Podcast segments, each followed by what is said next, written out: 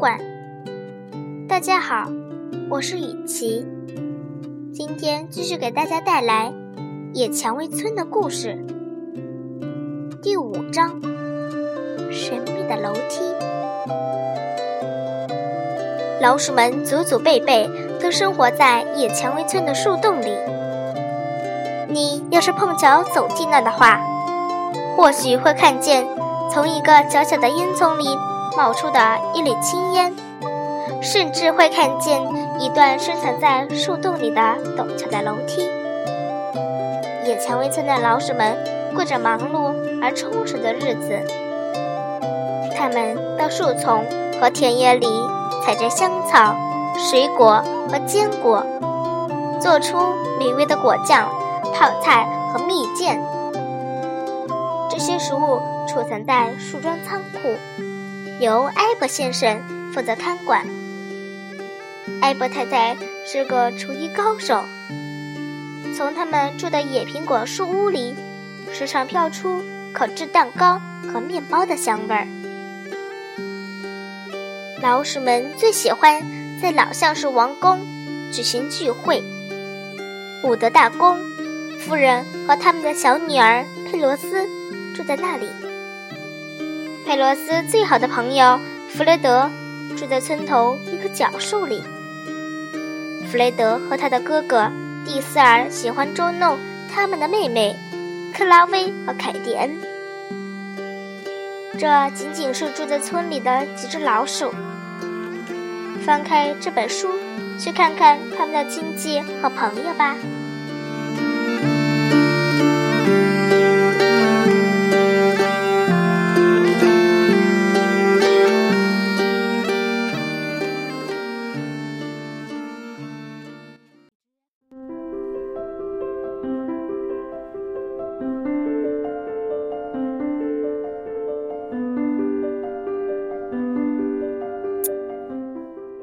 早晨，天寒地冻，但空气很清新。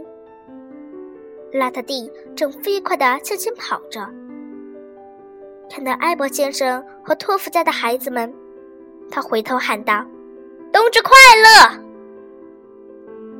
埃博先生和托夫家的孩子们正用力拖着一些大树枝，往老橡树王宫的方向走去。终于到了宫殿门口，弗雷德拉响了门铃。伍德大公和他的女儿佩罗斯打开了门。我们把树枝运来了，埃博先生说：“全放在屋里吗？”“是的。”伍德大公说：“我们从楼梯开始装饰。”还没等他说完，孩子们就开始忙起来了。你们两个准备好今晚的演出了吗？伍德大公问。今晚老鼠们要举行炉火聚会，庆祝传统的冬至日。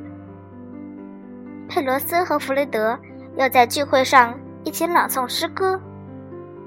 差不多啦，佩罗斯说。不过还得再练习一下，而且需要找到合适的服装。你最好找你妈妈问问。”伍德大公说。其他孩子跟着埃博先生回树林去了，弗雷德留了下来。他和佩罗斯走到大厅的一个角落，开始排练起来。佩罗斯先开始，他假装身上披着斗篷，用手抓住，说：“在白昼最短的日子里，夜晚最寒冷。”弗雷德接着说：“霜冬最刺骨，当心点儿，你们两个。”巴塞尔端着一筐瓶子经过，打断了他们。看来我们不能在这儿排练。佩罗斯叹了口气：“走去问问妈妈该怎么办。”大公夫人正在厨房里忙着做饼干。你们去顶楼看看，也许有合适的服装。他说，顺便也可以在那里排练。他用篮子装了些面包和奶酪，还有一罐黑莓汁，递给孩子们，温柔地说：“去吧，快去吧。”老橡树王宫的顶楼有许多房间。佩罗斯和弗雷德挨个房间看了一遍，最后他们在走廊尽头一间幽静的储藏间里停了下来。房间里靠墙放着一个旧的梳妆橱。佩罗斯踮起脚，打开一个抽屉，从里面找到了几卷绑着粉色丝带的信纸。看别人的信是不礼貌的。于是，他又把信放了回去。无意中，他看到一把小钥匙滑到了抽屉的一边。佩罗斯把钥匙放进了口袋。“你看，这能做斗篷吗？”弗雷德说。他手里拽着一条长长的绿色窗帘，把自己裹到里面，转过身给佩罗斯看。在这条窗帘后面，有一扇小门。弗雷德推了推，门是锁着的。他趴在锁眼上向里瞧，看见门的另一边还有楼梯。这有扇门，他失望地说：“可惜锁上了。如果有锁眼，就一定有钥匙。”佩罗斯说。我想，我这儿有。他从口袋里掏出那把小钥匙，递给弗雷德。弗雷德插上钥匙，门开了。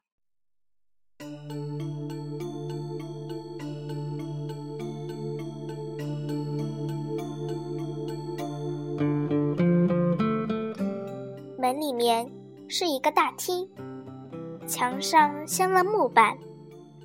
中间有一条长长的楼梯，楼梯上的地毯过去一定很漂亮，现在已经磨损了，还落满了灰尘。这里可能好久没人来过了。佩罗斯小声对弗雷德说：“咱们到楼上看看吧。”弗雷德点点头。他们沿着楼梯一层一层的往上转，佩罗斯紧紧地跟在弗雷德后面。走过一段陡峭的楼梯，又是一个大厅，最里面还有一扇门，一扇很大的门，上面雕刻着精美的图案。他们走过去，弗雷德推了推。门开了，他们正站在世界上最气派的房间里，里面有雕刻精美的立柱，还有华丽的壁毯和壁画。两把金黄色的椅子放在一个台子上，这里的一切都落满了灰尘，空气中。有一种奇怪的气味。这是什么地方？弗雷德问。不知道。佩罗斯说：“我从没来过这里。也许你的祖先们从前就住在这里。”弗雷德盯着墙上的一幅画像说：“也许吧。”佩罗斯说：“不过咱们可以在这里排练，没人会知道。”房间尽头有扇门，通往一间儿童房。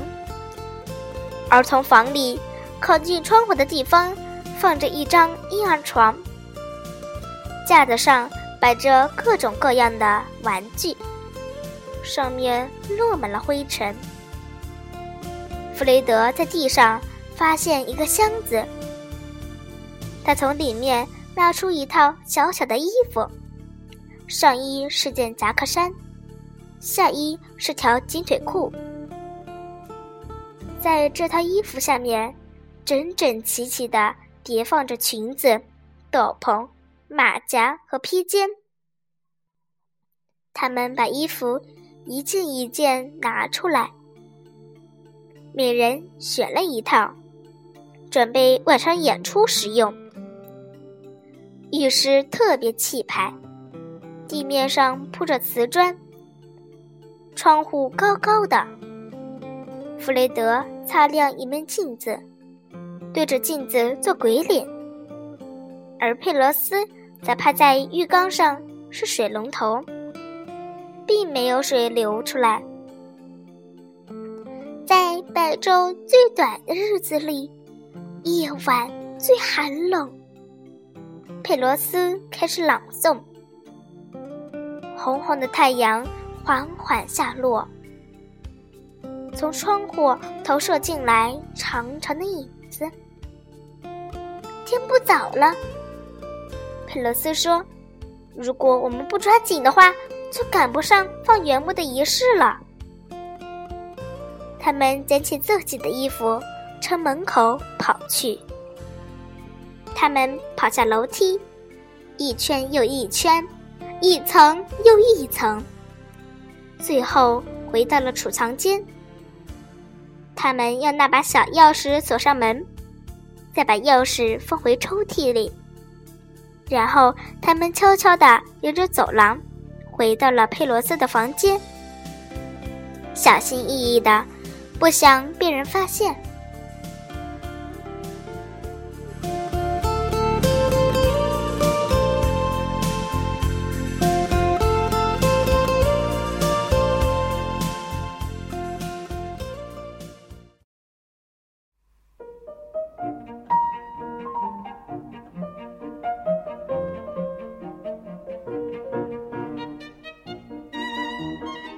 佩罗斯推开窗户，他们听到老鼠们唱着颂歌，搬运原木。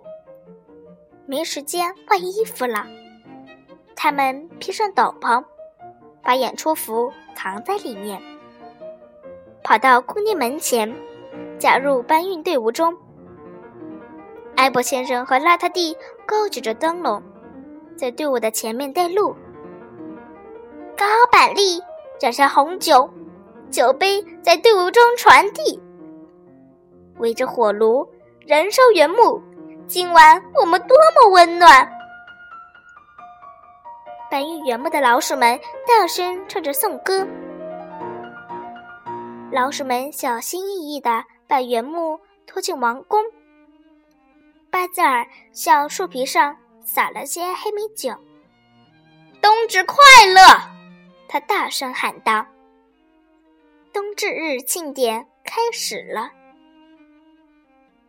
大厅的壁炉里早已准备好了一堆柴火，大家把那根原木也推到了这堆柴火上面，然后每人拿了一杯热气腾腾的冰制酒。布瑞特夫人点燃炉火，为夏天干杯！她大声说出祝酒词。为夏天干杯！老鼠们齐声说。炉火舔舐着沾满青苔的原木，很快就把它变成了一团火焰。桌子上摆着丰盛的晚餐，老鼠们开始尽情享用。你们为什么不脱掉斗篷呢，亲爱的？大公夫人问。我有点冷。妈妈，佩罗斯说：“晚餐过后，老鼠们把椅子拖到炉火周围坐好，演出开始了。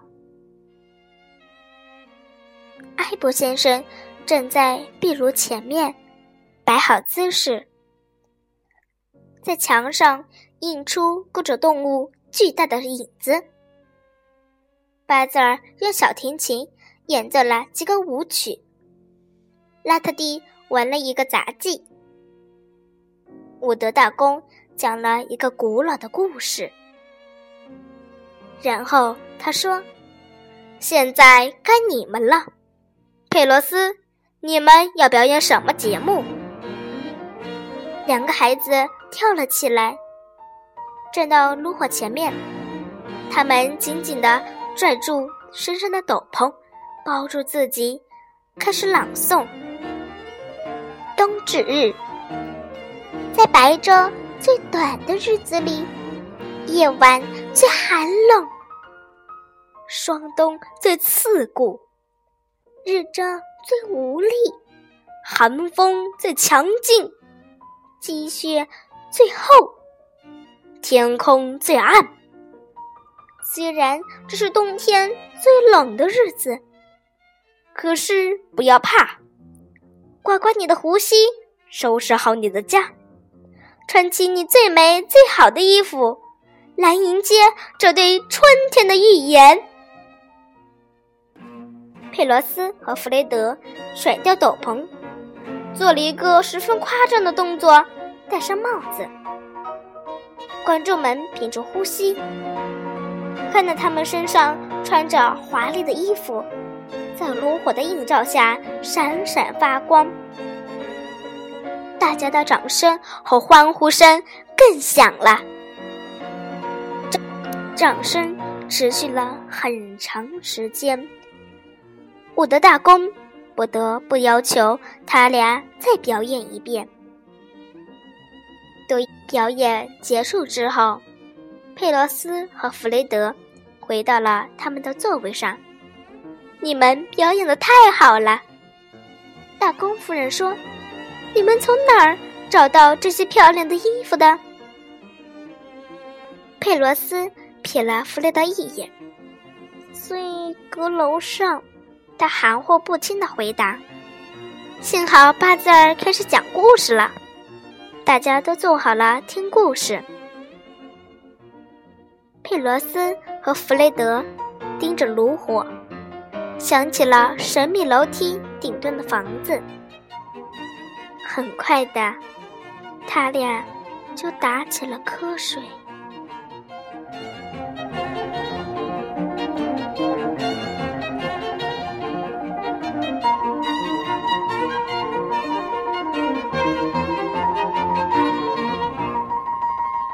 今天的故事就讲到这儿，再见，朋友们。